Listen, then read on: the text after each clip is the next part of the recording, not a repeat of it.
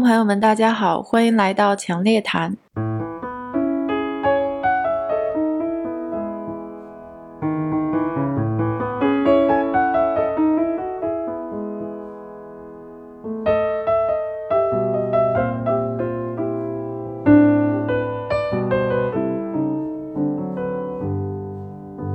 今天呢，想跟刘院长聊一个话题：财政赤字货币化。从我自己的角度，我为什么想突然间想请教刘院长，或者是想跟刘院长一起来深入探讨一下这个问题？因为我比较关注媒体经常出现的一些热词啊，或者是高频词，它经常会对市场的影响很大，或者是对我们平常生活认知的影响也有很大。然后这个财政赤字货币化，或者我们刚才就叫做赤字货币化，或者就是一个洋词儿，这个 MMT 呢？今年其实已经出现过很多次了，至少它已经出现过两次的热议的高峰。我就很想请教刘院长，或者我们想深入探讨一下这个财政赤字货币化这件事儿，就这个来龙去脉，想请您给我们做一个解释。我也想从一个更贴近我们生活的角度，就是这件事儿到底是跟我们有什么关系？就比如说从您的角度，银行实业的实操者，就我每天做银行，我每天放贷款，我要关心它吗？或者我要怎么理解它？是金融行业的其他的就是小伙伴们，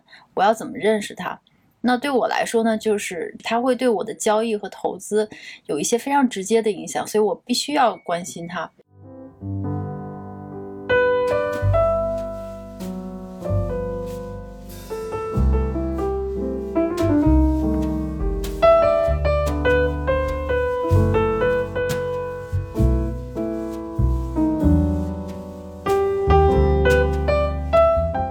我先用一分钟的时间，就是简单的跟大家讲一下，就是今年在国际上以及我们国内都遇到了什么问题，以至于它这个东西又开始热烈讨论了。然后我们再各自谈一下我们对这个财政赤字货币化和 MMT 的理解。好的，我觉得缘起呢，可能还是因为这个病毒全球蔓延，所以每个国家的政府都面临了一件事儿，就是要花钱了。我们要救助中小企业，要救助大家普通的民众，因为这个病毒对我们的生活影响都非常大，所以呢，政府要花钱，然后呢，这又是一笔巨资，要花大钱，然后大家就突然就发现没有钱，可能以前一直就没有钱，但是我们因为这件事儿，我们要突然直面这个没有钱这个问题了，赤字这个词就会出现了，于是大家就会用。不同的语言或者是叙事开始描述这件事儿，不了解这件事儿的小伙伴们就可能学习成本就有点高，然后就觉得哇，新闻媒体，然后经济学家各种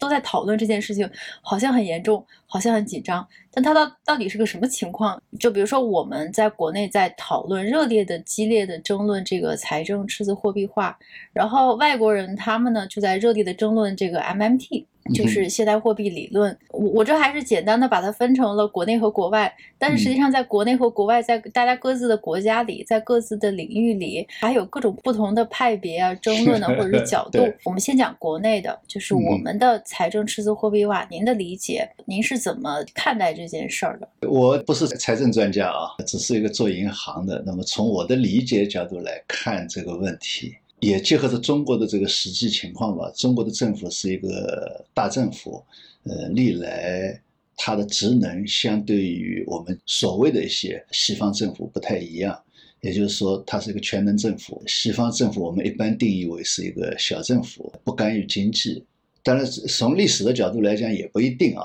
但只能这么一个大致概大致分吧，就是说，中国政府的职能相对要多一些，职能多了，必然的。你花钱的地方就多了，钱怎么来就会成为一个问题。这个实际上也就是说，历史上的历次的所谓改革，某种程度上都是因为政府要花钱，钱怎么来？你包括盐铁论呐，包括王安石的改革呀，像这一些一系列的事件，都是因为政府缺钱，政府的钱哪里来？同时呢，又怎么能够保证整个经济相对比较稳定？或者说老百姓的生活能够相对比较稳定，几千年都是这么一个过程，这是我想一个方面。第二个方面呢，怎么来钱呢？那我们一般都知道，就是说政府主要是税收，古代就是说有还有徭役，徭役就等于缴纳人力资本，另外就是赋税，赋就是我们讲的，就是说这个徭役，包括一些实物的税。那么再后来就是税全部货币化，那么就是要交钱。从中国的历史上来讲，都是靠征来获得政府的收入，政府靠的资源。什么？征征用啊，征征用的征，征税、征徭役，对吧？嗯，嗯就是靠征来获得收入。那总体上嗯它是这么一个过程，所以那么这里面也会带来一个所谓的呃和民间争夺资源的问题。所以这是我想讲的，就是说从历史的角度来看，那么这样就牵涉到一个所谓的测字货币化的问题。如果说讲测字货币化，应该讲。那当然，国外也有啊。从我们中国的历史上来讲，实际上也是是不断的发生的。因为中国很早很早就开始大统一的一个体制，等于说从中央政府来讲，这个天下就是我的家，这就带来一个概念，就是说不存在我政府向民间欠债的问题。嗯所以，我们中央政府始终就没有一个负债的概念。有一段时间，我们是中央政府直接发行货币，所以主权货币在中国实际上是很早就出现了。它这个主权货币，某种程度上讲和那个呃金本位的这些主权货币，就是说皇帝铸金币还不太一样。就是我们用铜铸铸的时候，实际上就是一个货币符号。嗯它并不是一个足值的一个商品，跟金银不一样。那么特别是到宋朝用纸币，有一段时间发行纸币，它就是一个政府信用，就是一个政府信用。那么这个时候就是说缺钱，一种是加征，向民间多征税，或者说搞专营，通过专营来调整收入结构。也就是说，我不征税，我不提高征税，但是呢，我把一些赚钱的生意变成政府专营，有盐啊、铁啊。那么政府专营以后，实际上等于是掠夺了商人，但是他无非是不以征税的名义。这个就是说，在自己不能发主权货币的时候，他只能通过这个方式。那么还有一条，我就增发货币。但是呢，增发货币就会带来一个，你如果说实际上就是货币数量论这个角度来讲，中国早就有了，或者说他早就已经看到这个问题了。货币发行太多会伤害整个社会，但是当这个政府它没有办法的时候，它只能通过发行货币，那么最后这个货币就崩溃了，社会也会崩溃。所以这也导致，就一个是传统本身就是说政府没有负债的概念。第二个呢，也因为这一些货币的不讲信誉以后呢，所以对中国的政府文化当中一直有一个就，一个不能欠债，一个呢就是说发行货币可能要注意，实际上是有这个教训在这里，或者历代有这个教训。那么近代来讲，跟很多国外政府、一些第三世界政府，反正都有这个问题，通货膨胀啊，包括就是说，呃，我们经本位废止以后。这些通货膨胀本身，西西方发达国家的通货膨胀也可以说是对我们是一个教训，所以呃，我们原来一直强调的是政府是不欠债，但是呢，我们某种程程度上来讲，就没有形成一个就是货币发行和财政相互分离的观念或者说制度。那么这个制度的正式形成，某种程度上来讲是。上世纪九十年代，我们人民银行法出台以后，是真正形成了货币发行和财政真正的分离，而且呢是明确规定财政不能向人民银行透支。嗯嗯嗯，因为在这个之前实际上是可以的。对，就是我我延伸理解您一下，啊就是说央行不能直接购买这个财政发的债券，就是我不能直接给你钱，对，对吧？但这个里面还有一条，我刚才讲，就是说财政不能向人民银行透支。为什么呢？嗯就是说，也就是说，在这个之前，国家当钱不够的时候，一着急，虽然没有发债，但是他直接是向人民银行透支了，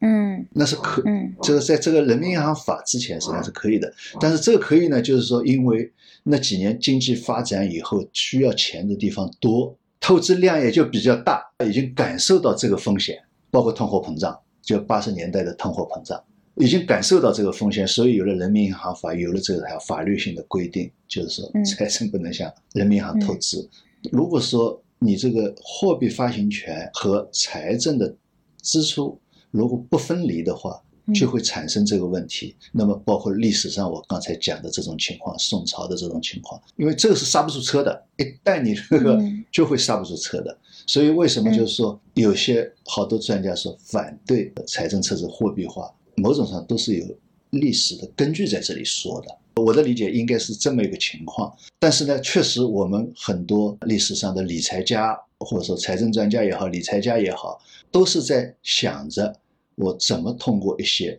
理财的手段。我这个理财跟我们一般个人的理财两个概念啊，就政府的理财手段，来为政府能够创造更多的收入，可以花更多的钱。但是这个里面红线在哪里，确实一直是有争论的。嗯，我我觉得您说的非常的精彩，非常有逻辑，就把整件事儿都理顺了。我从我自己的角度再理解一下您刚才讲的这个过程。其实我刚才觉得您说的一句话非常有启发，或者说基本上是概括了整件事，就是我们人类社会包括国家的任何的改革，因为我们都知道。经过一段历史时间或怎么样，我们就会有一个重大的变革，或者说政府之类的一些改革等等。它其实大部分时间的起因或者是来由都是钱这件事儿，政府和钱的关系发生了变动，或者是变化发生了一些扭曲，然后它需要改革。您这就提醒了我了，我我昨天还就是翻了一下《水浒传》，昨天我还在想，就是其实借钱这种事儿，就是从人类诞生开始它就有了。但是国家借钱的历史可能不如我们自己，就比如说我跟您借钱或者家庭借钱的历史长。我我当然这个不一定准确，但是我觉得它国家借钱成为一件事儿，可能开始的时候也是战争来引起的，因为你要打仗，你要扩张领土或怎么样，你就要去借钱。对，这个时候呢，如果是西方来讲的话，它就是国王。那因为你整个国家是我的，那我作为这个一家之主，作为国王，那我就要去借钱。然后如果说这个战争发生了战争，然后财政困难了，然后国库亏空了，就是至少从像英国、法国，就是这些西方国家，它一般都是就是国王，呃，最最开始啊，国王的信用，国王自己来借。对，但是就像您所说的，这个信用这件事儿，其实真的是一个伪命题。尤其是从国家的角度，如果国家去借钱，它其实就是用一个权利来换钱的事儿。对，但是他就是这个借款人和被借款的人，他是权利是不对等的。比如说我国王违约了，我不想还你钱了，那我就直接把你给。砍头了，或者说，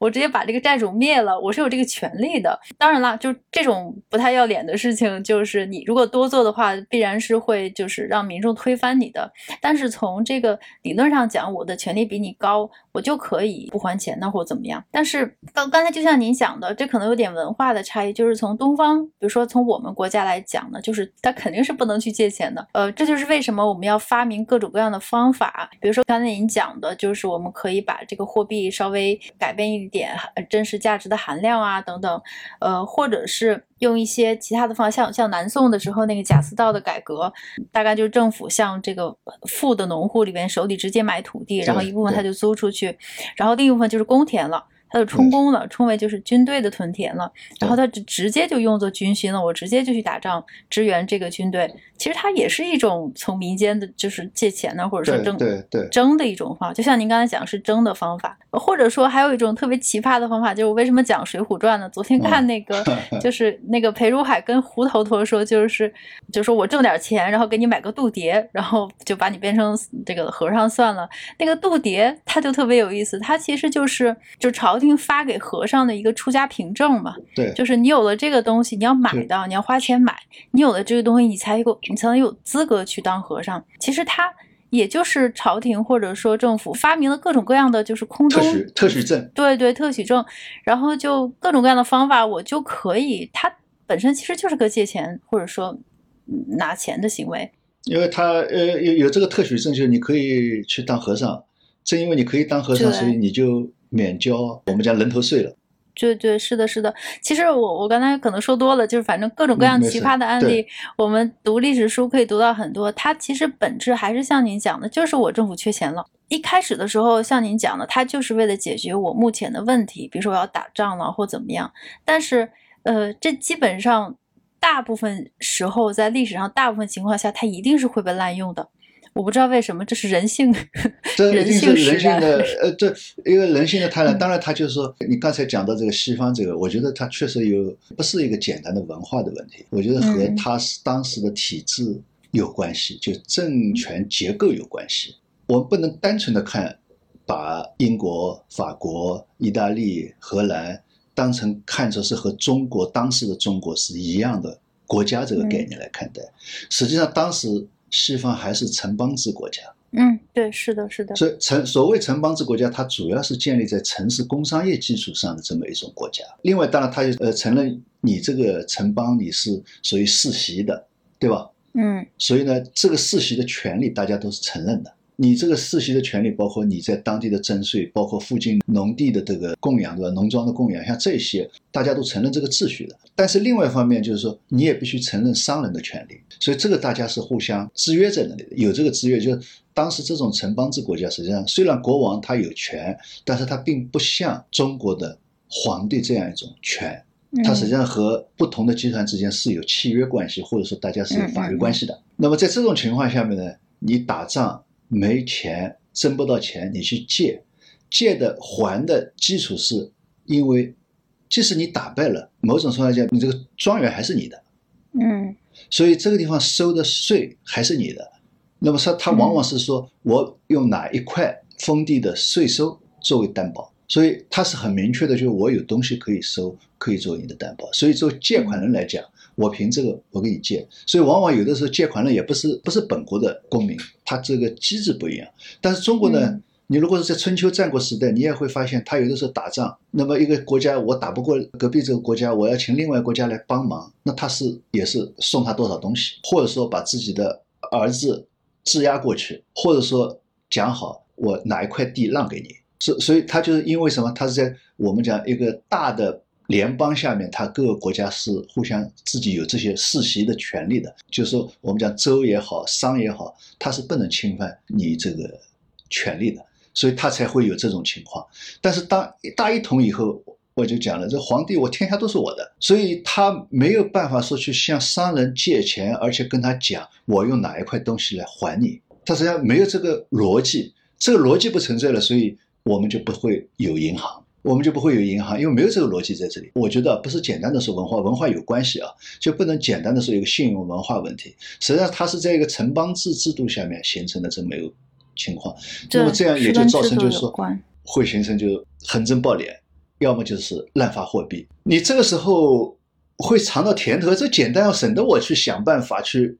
增加税收，对吧？增加税收实际上也是跟老百姓的一个博弈。也是一个制约少一点。对，那我干脆就正发货币，而且是正发货币，因为它这正发货币本身又没有法律规定，呃，它也有啊，它本身也要求每年增加一点多少，它实际上当时发行量也有规定的，但是一着急一打仗就突破了，突破以后一发不可收拾了就。对对对，就像您讲的，对于我们这种大一统的国家，就是可能制约就少一点，所以它可能就更会不由自主的过度。对，所以我就接着刚才我的那个呃思路，就我就觉得，比如说，如果我们从历史然后过渡到现在，我们会有这个央行和财政部的，就是经常会吵架呢。就是现在社会有了信用货币体系，央行可能不像以前，我还要就是用用田呐，还是用什么来来来借钱，然后我现在可以直接用自己的信用来发行货币。那么我们的财政呢，就是遇到财政问题、财政赤字问题的时候呢，如果说不能够用税收之类来补足的话，我们可以也可以用一种货币化的方式。所谓货币化，其实就是发债嘛，就是政府发债。大家的争论焦点可能我们最近有啊，那政府发债，如果说赤字太大了，政府发，然后央行来通过印钱，因为本来就是货币信用嘛。就是信用信用体系的货币，那我央行其实我是我不用那么折腾那么麻烦，反正我就可以通过印钱或什么的方法来支持财政嘛。遇到这种情况，然后自然而然的相同的逻辑，我们之前会有这个横征暴敛的问题，然后因为没有制约，那同样到了现代货币社会，同样的问题，如果我我过度的财政赤字货币化，那央行过度的印钱也是会遇到同样的方法，我没有制约，然后这个钱就越印越多，然后会通胀可能只是一个。其中的一个后果，可能还会遇到其他的后果。首先，可能从央行的角度来讲，财政赤字弥补方就是的一个解决方案之一，然后他会有这样的顾虑吗？呃，我觉得就是说，这不是一个央行的顾虑问题，我觉得这是一个整个社会和或者整个国家从战略上的一个顾虑问题。嗯，就是说，你一旦政府说刹不住车，靠印钱来度过困难，那么你这个后面的风险是非常非常大，但是不仅仅是一个。通货膨胀，因为通货膨胀会带来的是民心的不稳。嗯。上个世纪六十七十年代，发达国家都要治理通货膨胀，这个就是这个原因，嗯。就是这个原因，就是你一旦通货膨胀不可收拾，不是经济的问题，是一个政治的问题，所以这个是一个不是说某个部门担心的问题，实际上是一个整个国家要担心的问题。呃，我们有的时候讲，比如说现代货币理论也好，或者大家说，哎，你实际你无非是形式上和实质上。形式上、实质上，你好像可以这么简单的说一下，然后就把所谓的这个呃赤字货币化合理化。我觉得不一样的，就形式有的时候会制约实质。嗯就好比说，同样我财政发债，我每年发多少国债，通过人大常委会授权通过，对吧？可以发多少债是向社会发债，人民银行没有增发货币，也就是说整个社会的货币总量没有变，但是呢，你财政有了钱了，但你也可以说这个钱终是人民银行发出来的，但是不一样，你渠道来的不一样，这是嗯一个，这个对你的是有制约的。那么你也可以说始终没还啊，是始终没还，但是不管怎么说，对你财政怎么花钱，这个制约性在的，和增加债务的制约性是在的。那如果说可以，就是说，如果说我们讲人民银行法颁布之前，说相对来说财政可以更加直接的，而不是向社会直接的到人民银行进行透支，那他这个顾虑就会少一些。好比说，我们现在好多小青，为什么好多小青年学生被一些互联网贷款忽悠了一下，或者去贷款，或者说有些小青年情愿去用信用卡，不去问父母要钱，或者不问其他人借钱，原因就在于就是说他都是欠债，但是呢，这个欠债呢，他暗戳戳的。那个如果是向父母、向朋友去借钱呢，总是在父母前面前或者在朋友面前表现了我自己没钱了，脸面过不去。但我刷卡，大家感觉不到。那么这个道理一样，从财政 角度道理也是一样的。我如果直接就可以名正言顺的到人民银行去透支，和我到社会上去发债，那个面子上是不一样的。也就是说，这个行约束力还是不一样。我觉得就不是一个简简简单单是部门担心的问题。那么还比如说，我们这这个几十年一直在讲说地方融资平台风险问题，原因也是在这里。他好像是在借债，但是他这个借债是没有法律约束的。那么如果说无限制的下去，实际上也等于是财政赤字的货币化，但是它根本就不反映财政赤字。嗯你还不知道，但是如果说有的，我看有的专家就说，你看这个实际上不就是财政赤字货币化吗？已经存在了嘛，你把它变成好像这一说，好像就变成合理化，那就完了。那后面的嗯，我觉得就，所以我觉得应该是从一个社会的整体和一个国家的战略的角度、安全战略的角度来看待问题，而不是从一个部门，包括一个地方政府的角度来看待这个问题。我觉得您您说的非常正确，而且也是呃一个逻辑上成立的，就是说你你我们不能不能说用其他方法来来来，就是说掩盖或怎么样。但是我觉得这里有一个客观存在的问题，就是说嗯也许这件事儿是必然发生的，而不是说我们有的时候不是说面子的问题或道德的问题。其实刚才您讲的。就其实也就是弥补财政赤字融资的两种方式嘛，一种嗯是面向社会发债，就比如说像普通老百姓，对我们就是政府直接去呃发债券，然后直接融资。嗯然后呢，另外一种就是我通过央行，就比如说呃，央行通不管是直接还是间接，我直接买你的还还是怎么样，反正我就是央行来通过印钱增发信用来支持弥补你你这个赤字。如果我们向老百姓借钱，我要还这个还不只是还利息，我还还本还要还本金。对，对但是呢，呃，实际上在实际当中，我们心里都清楚，这个本金是很可能还不回来的。就之前几十年前或怎么样，它还有可能缓缓过来。但是现在这个经济发展的模式和经济这个发展的速度增速或怎么样，它大概率是没办法，就是说我这么借你百块钱，我再还给你一百块钱的，因为它嗯要不断的用这个东西来滚动，来支持经济的发展。嗯嗯于是这就涉及到了我们直接跟民众借钱或者通过税收收上来的钱是不够用的，嗯不够用的情况下，那我必须要通过其他的办法，就是那自然而然就是央行的增发信用。呃，就像您讲的，它是可以掩盖一些事情的，但不是说故意的不还钱或怎么样，但 但它其实是可以产生这么一种机制，就是我在不还本金的前提下，我只还利息，我也可以持续的滚动，然后支持经济的发展。这样的话，就可以更大的力度来支持经济的发展。也就导致了为什么央行在这里边的这个角色啊，或者说被提及的次数啊，或者是他要参与的程度，就比几十年前这个角色要扮演的多得多，也就导致为什么我们现在变成持续的热议。不知道有没有理解错？就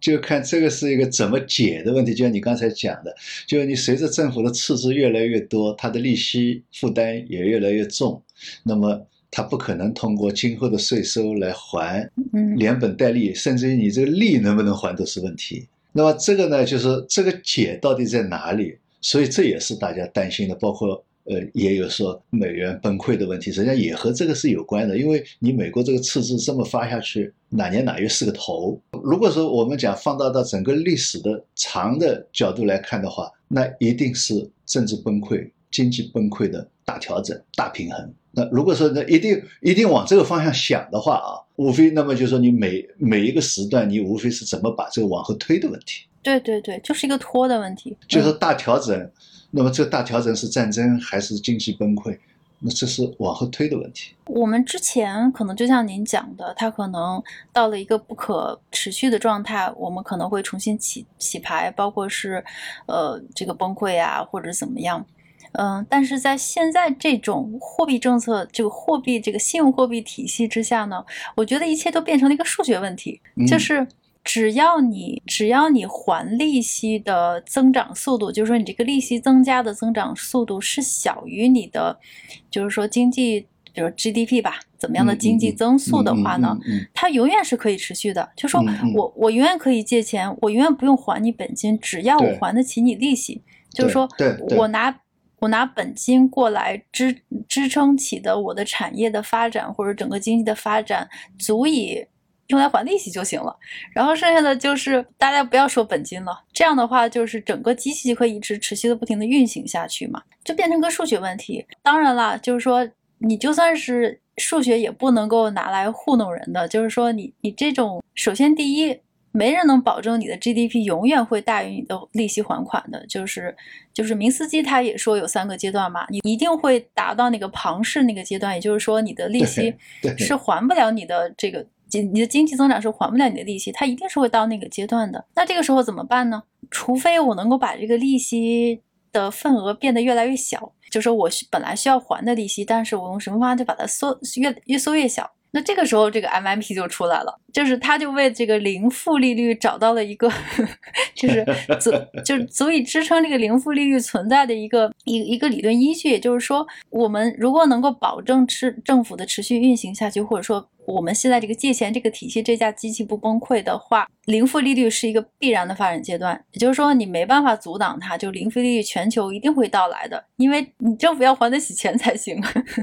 呃，我觉得吧，他这个就他的理论当然有他的自洽性啊，但是这里面有一个比较怎么说呢？比较大的一个问题，就是说你不付利息了，零负利率了，你这个债就可以维持下来下去了。当然，就是你单纯从你这个债的角度可以把这个说通，但问题就来了，零利率、负利率是不是意味着财富在缩水，对不对？那么实际上。我们讲，如果这个又牵涉到，我不知道这个货币理论怎么来解释这个问题。但是从我们历史现象来讲，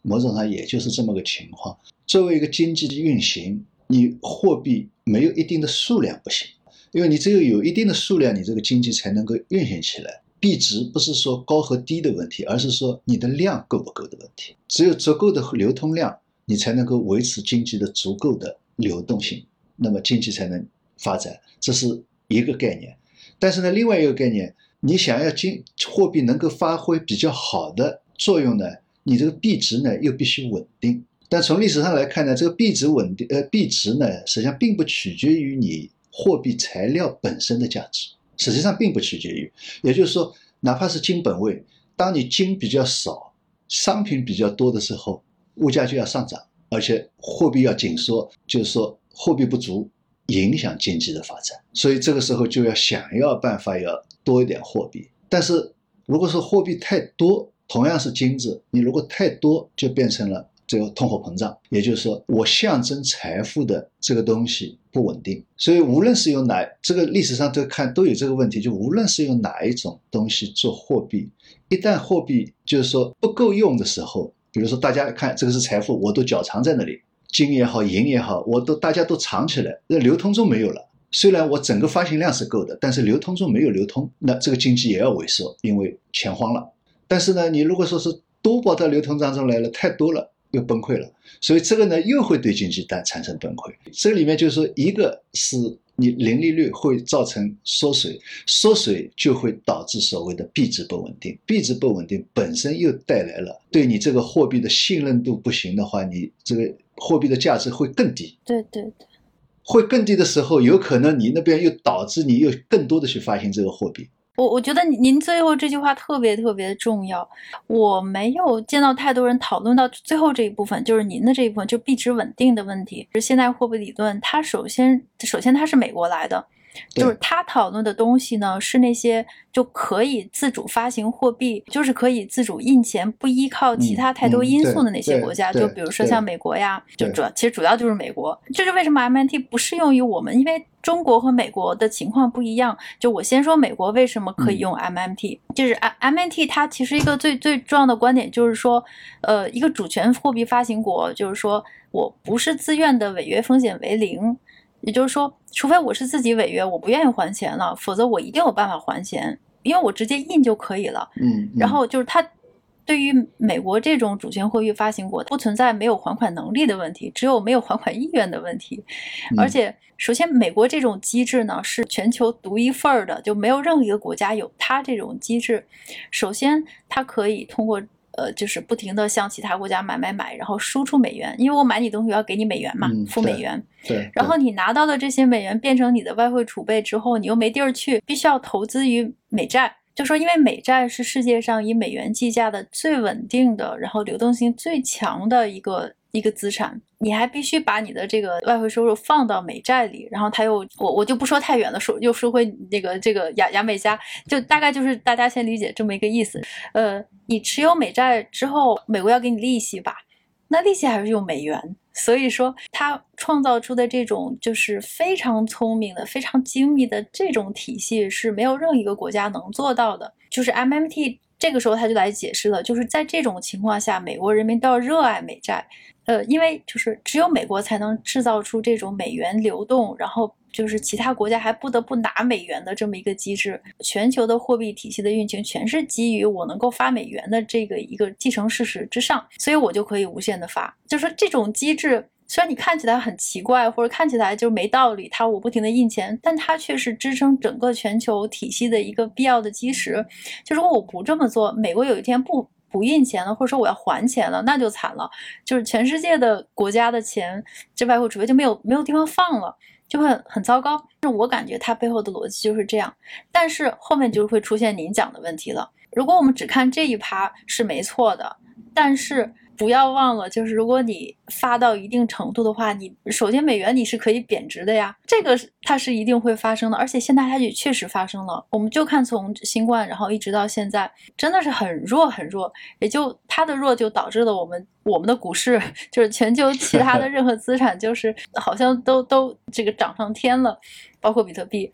其实背后还是这个逻辑，就是大家可你可以说特斯拉牛逼，或者说比特币牛逼，但其实背后还是美元太弱了嘛，这就是这样。所以它就像您讲的，就是无论如何它一定会反映到你的币值上。就说我美美元太弱，它现在是九十美元指数，如果我万一有一天到七十了呢？到了七十我还没停，还往下走呢，那你觉得它的这个信用还会存在吗？我觉得就很难说了。所以说这个时候的话，它这个体系就肯定是一一定是不能够。持续存在的，对，就就像您讲的，就是说零负利率，虽然说 MMT 或怎么样，现在可以解释这个事儿，就可以解释你政府可以无限发债，但并不保证，就是它可以永远无限无无限的存在下去，因为它有个这么一个制约。它毫无疑问就是说，当它一开始出现的时候，比如说我讲就是政府增发货币出现的时候，它肯定是看到了好处，开始可能是无奈，呃，无奈以后发现，哎，对经济还挺好。钱一下子多了嘛，多了一下子就价格上涨，稍微有点上涨，经济就活跃起来了，对吧？我们讲所谓的需求增加了嘛，对吧？尝到这个甜头，你变本加厉的下去以后，那就是后面的问题了。所以它这个过程可能是短，可能是长，长可能是甚至于是三五十年、一百年，最后才反映出来。但是趋势肯定是摆在这里的。我觉得就是说，所谓的财政赤字货币化，无非在争论的就是说，在当下从解决当下的问题，大家在找理由而已。找这个理由，你找到怎么一个适度，自己有所克制才是最重要的。对，就算你自己不想克制，你也逃不了那个自然规律嘛。哇，这个第一个问题都跑讨论这么多，这正好想这个引出这个 MMT，我就很想问您一个问题。首先就是 MMT。其实我第一次知道这个词儿，了解它的原因很简单，我要知道债券 还有没有未来，所以我就一定要知道这个通货膨胀的前景是怎么样的。去年两年前吧，那个时候还是外媒，就是大家在国际市场讨论的比较多，就是这个美元还是零八年之后你不停的放水，你这个通胀你肯定是不可持续的，但是为什么它没有出现呢？为什么债债市还是可以持续呢？然后我就去搜这个 MMT，那个时候大家都用 MMT 来解释嘛，然后我就来搜这到底是个什么东西。第一个搜到的就是那个法兰克纽曼，就是我那个深发展的之前那个行长嘛，就是搜到他的一个演讲的视频，以及他写的两本书。就是他在这个视频中，他没有直接提到 MMT，但是后来的就是 MMT 的学家们会经常引述他。他的这两本书，或者是他这个书中讲的一个一个意思，呃，原因就是因为他从银行，就是一个银行家非常实操的角度来解释了这件事儿。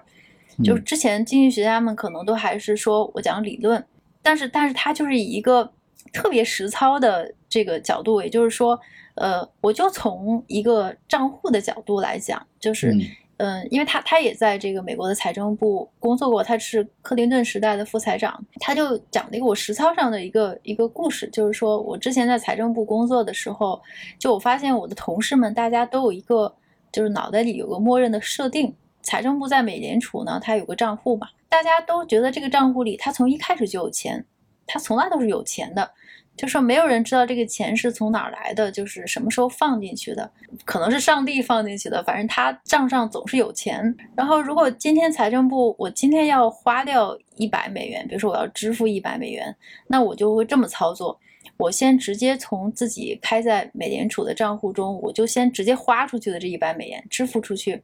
然后我再发行数额大概相等的，就比如我再发一百块钱的国债，然后我再把这个账户填平。当时他就觉得。整个世界正常的操作逻辑和大家头脑中的印象是完全相反的。大家都觉得你得先借钱，有了钱了你再花，但实际上真实的世界是我先花，政府的账户是我先支出，先减记，然后我再发债，再把它补充上。其实他他的意思就是说，整个世界的政府的这个财政的运转，它是先花再借的，它其实。就是一个庞氏，就是看看起来特别像庞氏。他就仔细讲了一下，就是银行体系中的，就是银行的账户体系，就是大家可能印象中的，就我我账上先要有钱，然后我才能花出去的想法是错的。它其实就是一个资产负债表的一个借记减记的那么一个一个一个操作。尤其是像美国这种国家，美国人找你借钱，其实是美国人帮你的一个大忙。不然的话，你拿的这些美元就没地方放。经济家他只会从啊凯恩斯主义啊，或者说这个这个芝加哥学派啊，他不会从账户体系的角度来给你解释一个理论，就是 MMT 这个理论。我我就是想问您，从一个银行家的实操角度，银行该怎么反映这件事儿，或者他应该怎么理解，或怎么怎么来面对？这个赤字货币化，就像我们刚才讨论的这些，或者对它的实际的业务中，或者跟政府打交道的过程中，对它会有直接影响吗？或者说我们在银行工作的小伙伴们应该怎么来理解这件事儿？呃，我不知道，没看过他这个文章啊，也确实不知道，就是说作为美国政府花钱是不是真的就是这么花的。就毫无疑问，就是说，呃，作为财政部来讲，他花钱，他肯定是实际上应该是属于预算制的，某种上来讲，应该属于预算制的。然后根据这个预算，由人民银行，我们人民银行叫代理国库，就根据你财政部的要求收支这些。那么这个呢是有一系列的规则在那个地方的。但是，而且人民银行法规定，就你不能透支这一条。那么也就是说，不存在说。在没有钱的情况下，你可以先支出一块钱，嗯，就不能先花再借。对对对，所以这个这是没有可能的。但是从记账规则角度来讲，你可以说，呃，那个也没有说错。呃，我可以，你支出的时候，我我会给你记一笔简记。甚至于我们有的有的时候就是说，规则在那里的话，确实是可以这样，在当天嘎平就行。你白天某一个时段，你可能应该是负的，但是整个一天你只要平就行。我们有的账户也是这样的。那么在在这个一刹那的时候。你可能确实是会有这个情况的。所谓的这个银行账户，或者说我们讲的银行的货币创造功能，你也可以说它是一个庞氏。货币创造功能本来就跟原来我们实物货币不一样的地方就在这个地方，把它合理化，认为可以无限做，那就是有危险的。我们借贷之所以出现，是从保管货币开始的。保管的时候，好比说你存进了一百块钱，那么我应该是一百块原封不动的放在这里，等你来要的时候我就还给你。嗯，但是。我看你肯定有一段时间不用的，那么在这个期间，我先把它借出去了。但是在账上，你这一百块钱还是在的。实际上，这个就是所谓的创造了一百块的货币。但是你如果说这个无限夸大，那么我们就讲所谓杠杆太高的问题嘛，杠杆率太高的问题。所以这个道理实际上是一样的。你可以说它是庞氏，但是不能因为这个就来证明庞氏是好的、合理的。就我讲，这里面就始终就我们中国人讲的一个度是很重要的，所以这是一个。那么你刚才讲，就是从我银行的角度会有什么呃反应？我如果描写这个反应本身，也说明我刚才讲的，你如果度不掌握好的风险，比如说地方融资平台，包括国有企业，道理是一样的。地方融资平台说要借钱了，从我的角度来讲，作为我一个银行。信贷员的角度来讲，我首先要关注的是借给他会不会犯政策错误，嗯，或者说即使犯一点政策错误，估计会不会真的处罚我，嗯，实际上我也在赌这个事情，这个实际上我在深入的判断一下，对不对？我一看，哎呦，现在比如说当地政府正在发展经济，或者说要搞一个开发区，正好缺钱，那么如果说我借给他一下，当地政府肯定对我这家银行更加优待，会给我带来更多的利益。那么，但是呢，现在目前这个政策可能有点问题。只要不出现风险，当地政府可能也会帮着我去说一说，最后也不处罚了，或者说最最多我这银行稍微罚那么一点，意思意思，我个人也没什么损失，那我可能就会去做这件事情。这是一个要考虑。第二个考虑的就是说，呃，他还得了钱，还不了钱，因为毫无疑问，有些项目肯定没有效益的。那我为什么还要贷给他？那我就建了一个所谓的政府兜底的信仰。也就是说，虽然这个项目本身不赚钱，但政府肯定不会赖我这笔账，那我就赌他政府不会赖我这笔账。那么果然没有赖我这笔账，我下回胆子更大，政府还要借我再给，我就想说反过来就是什么？你只要政府敢借，我就敢贷。那么我们所谓的地方融资平台的这个刚兑信仰，国有企业的刚兑信仰就是这么来的，并不是说我银行不知道这笔贷款本身项目效益不好，或者甚至于根本就没有收入。要投入的这个项目，不仅利息还不了，本钱也是一分还不了的。不是不知道，但是我就寄托在你肯定会兜底。当然，就是说随着政策变化，我也会估计大概几年内应该不会出问题，不会有新的政策。那么像现在，比如说中央对地方融资平台越来越紧了，那么银行就会在估了。我估计几年内大概应该还没问题，我还可以搏一搏，过两年我就不干了。所以。所以这个大家都会有这个侥幸心理在。实际上，银行是这样，我相信市场也是这样。就是我讲的金融市场领域，对这一类的债债务，他都会抱着这么一种心态：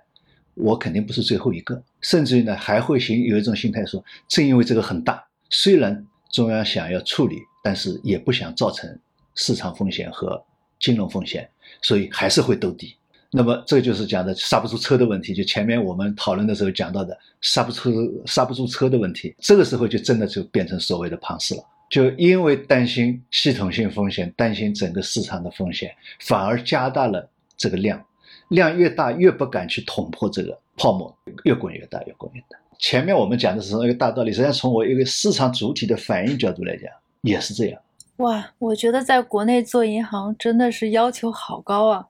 就是要把握这个度平衡是很难的。我觉得地方政府缺钱这件事儿，尤其是在我们国内，它在可见未来是暂时还没有解的吧？可能我是从我观察角度来讲，比如从地方政府角度来讲，作为我这一任官，我要做事情，我现在缺钱，我突然想到了一个渠道，能不能拐着弯的让银行贷款，对吧？因为我问财政肯定要不到钱，规章制度要不到钱，那么能不能通过各种渠道，政府融资平台啊，甚至于当地的国有企业啊，呃，你那边去把银行的贷款给我弄出来？那么事情做成了，效益也不错，也可能还了，那也可能还没还，我已经退休了。我我想插插插一个问题问您。我们现在银行给地方政府借钱有还本金的吗？就是说把这个 原原笔都还了有吗？有这种这个这个从 周转的角度来讲，那肯定有啊。但是是借新还旧还回来的。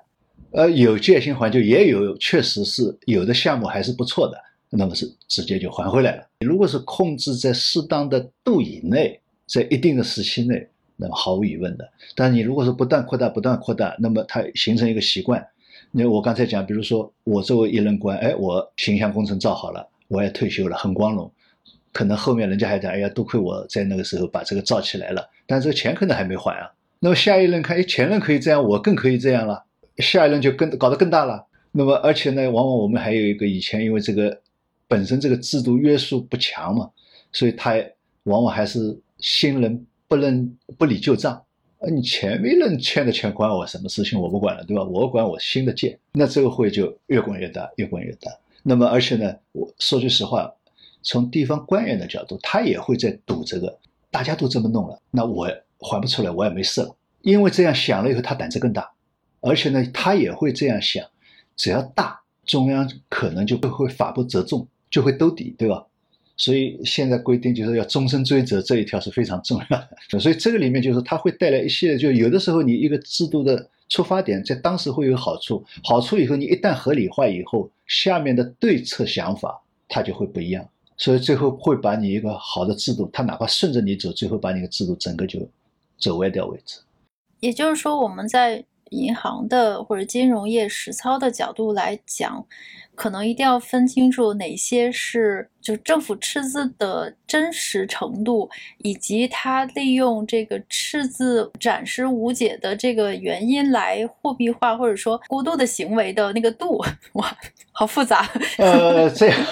就是说，从一个呃实操者来讲，银行也好，或者说我们市场上的交易员也好，你只是赚钱嘛。如果说你这个债券有兜底的，那我就大着胆子做。我不会来管你背后最后会怎么样，我肯定不管，对我的不是我的事情。但是如果说一旦变得就是说政策改了，说不刚兑了，那么这个时候你就要考虑了，不刚兑是真的能做到还是不能做到？就好比说，我觉得您这句话很重要。对，就像前两年刚刚开始搞这个强监管、资管新规，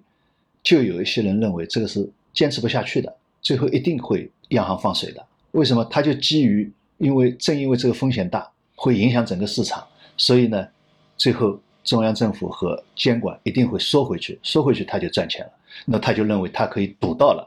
这是一种实操的人的判断。另外一种实操人的判断就是说，这是不一样，中央的决心很大，真的下来以后，我手上这些东西可能都爆雷了，那我得赶快先要抛出去。市场人士他一定是做这两种判断，那么无非看谁判断对，谁判断的错。所以我觉得。这个赌还是要有技巧的，就是如果你能够对宏观经济的形势有个更深的了解，就比如说啊，我不是说呃单纯的赌，就是政府或者说中央一定会刚兑不刚兑，我还要看看中央它现在有没有其他解决方案。比如说现在这个政府的财政赤字化不可持续，那你不可持续不是说央行就不管了，央行肯定还要管的。但是央行有没有其他办法能够管？如果它有一个其他的办法，比如说通过发这个主权债啊，或怎么样，不通过我直接创造信用就能够帮你一把，或者说把把这个赤字补上的话，如果说你能判断到那种程度，你知道现在有其他的途径。比如说，我们刚发这个主权债，这是一个可持续的途径，那你就可以判断出这个不刚兑是极有可能发生的了。你你就要你就要判判断清楚，你你你还要不要赌这个东西？但是如果你你你对这个宏观有一定的了解，你知道目前为止就说地方的赤字还是没有一个特别好的解决方案或怎么样，那你大概就可以赌一下，就是可能大概率还是会刚兑，就是就是这这还是一个技术活，还是需要大家多多学习宏观金融知识。对，所以所以我就讲，就从一个实操的角度，他不会来关心你后面是什么 MMT 这些东西，也不会关心你这个赤字货币化以后会产生什么结果，他只关心你这样做我可以赚什么钱，我的风险在哪里。所以，我我现在突然间想到一点，因为现在很多外媒在讲，就是说这个刚兑不刚兑，它彭博有很多报道说，国内有很多的这个债券基金，它的唯一的交易策略就是赌，就是它赌政府一定会来救，救这个国企或者救这个地方政府平台。对对。然后这个，然后就他们的语气就很调侃，就是说，哎呀，你们你们这个投资策略就是赌吗？但实际上，这个投资策略背后的学问很大。就是首先我是在赌，但是我。下了赌这个结论之前，我要研究这个央行它跟这个财政中间的关系啊。就是如果我对央行有信心，我就不赌了；或者说我我对央行没呃我对央行没信心，我就赌了。就是这后面有很多很多我们国情。这个里面就是说我我觉得是这样啊，我我我分两块来讲，就是说呃，实际上不是中国在这样赌，我觉得美国市场也是这样在赌。也就是说，零八年以后几轮这个 QE。伯南克、耶伦实际上一直在说要回归正常，货币政策要回归正常。但是为什么一直不正常？也就是他作为中央银行家，他意识到这样下去是不行的，或者说前面你讲的就零利率趋势是不行的，这个对整个经济的危害长远来看是有问题的，他是看到的。但是遇到眼前的困难，包括市场的压力，你不敢恢复正常。那你不敢恢复正常，我就敢怎么样？那么这个敢我就赚到钱了。顺着央行说的话去做的，往往是亏钱的；顶着央行说的话去做的，反而是赚钱的。这就是一个市场，实际上也是在赌。这个十多年，我觉得美国的市场也在赌这个东西。那这是一方面。我们这块来讲呢，我觉得它也不是说人民银行或者说财政部的一个问题，实际上还是一个就是说，我们对这样下去一个看。看法，大家如果说认识共性都认识到了，特别是中央已经认识到，因为市场大家都是站在自己的利益角度的，就刚才赌的人实际上都是站在自己的利益角度在看这个问题，包括发生也是这样。但中央就要看到这个问题，就是说这个是不能持续的，它这些严监管的东西出来了，所以这个呢，从央行角度来讲，它只是在维持市场的一个流动性上在做一些动作。那么这个时候，它可能就是说，我不怕你赌这个东西，我不给你流动性。那么这个会造成赌的是一个方面，那么另外一个方面，呃，测试货币化的问题呢，也就是这个是在于中央政府对这个问题的认识，那么实际上已经认识到了，那么也不断的在采取措施，就是说限制地方政府的负债，规范地方政府的负债，你这个漏洞不能让你在我中央，因为总体上中央财政它的赤字还是控制的比较好的。但是就怕那个下面这个漏洞越来越大，越来越大，就没没法弥补，那就麻烦了。嗯，所以这个是在收的。那么这个时候市场实际上这也是一个在赌，赌的方面实际上是不太一样的。至于那些争论，那么牵涉到一些部门之间的某种上是一些利益吧。你比如说地方政府角度是一样的，呃，领导现在要做个什么事情，那我如果能够想办法帮领导这个事情做成功了，我就有功劳了嘛，对吧？那么这个当中当然就是说我要想办法要多集中一些资源，所以每个部门想要争夺资源，这个我觉得反正历史上中外政府都是一样的。你美国政府国务院和财呃财政部互相争来争去，包括外交政策大家也争权权力，对吧？总统和国务卿、国务卿和安全顾问互相之间争来争去，道理是一样的，就是说部门之间这个肯定是在的，但是我们不用被这些部门的权利被迷惑了。关键还是要看事物的本质是怎么回事，他要争的是什么事情？那么这个事情到底是对宏观好还是不好？这个我想应该要看明白。是的，是的，还是要拨开迷雾，看到事物的本质，就是能够区别噪音和这个信号。呃，这个能力真的是太重要了，今后会越来越重要。所以总结一下今天的讨论，金融的本质就是赌，但是一定要赌的有水平。今天谢谢刘院长，嗯，我们讨论了货币这个赤字货币化，可能这个问题还要深入再继续讨论吧。我们看看下一次热议是什么时候，再来回头讨论一下。好的。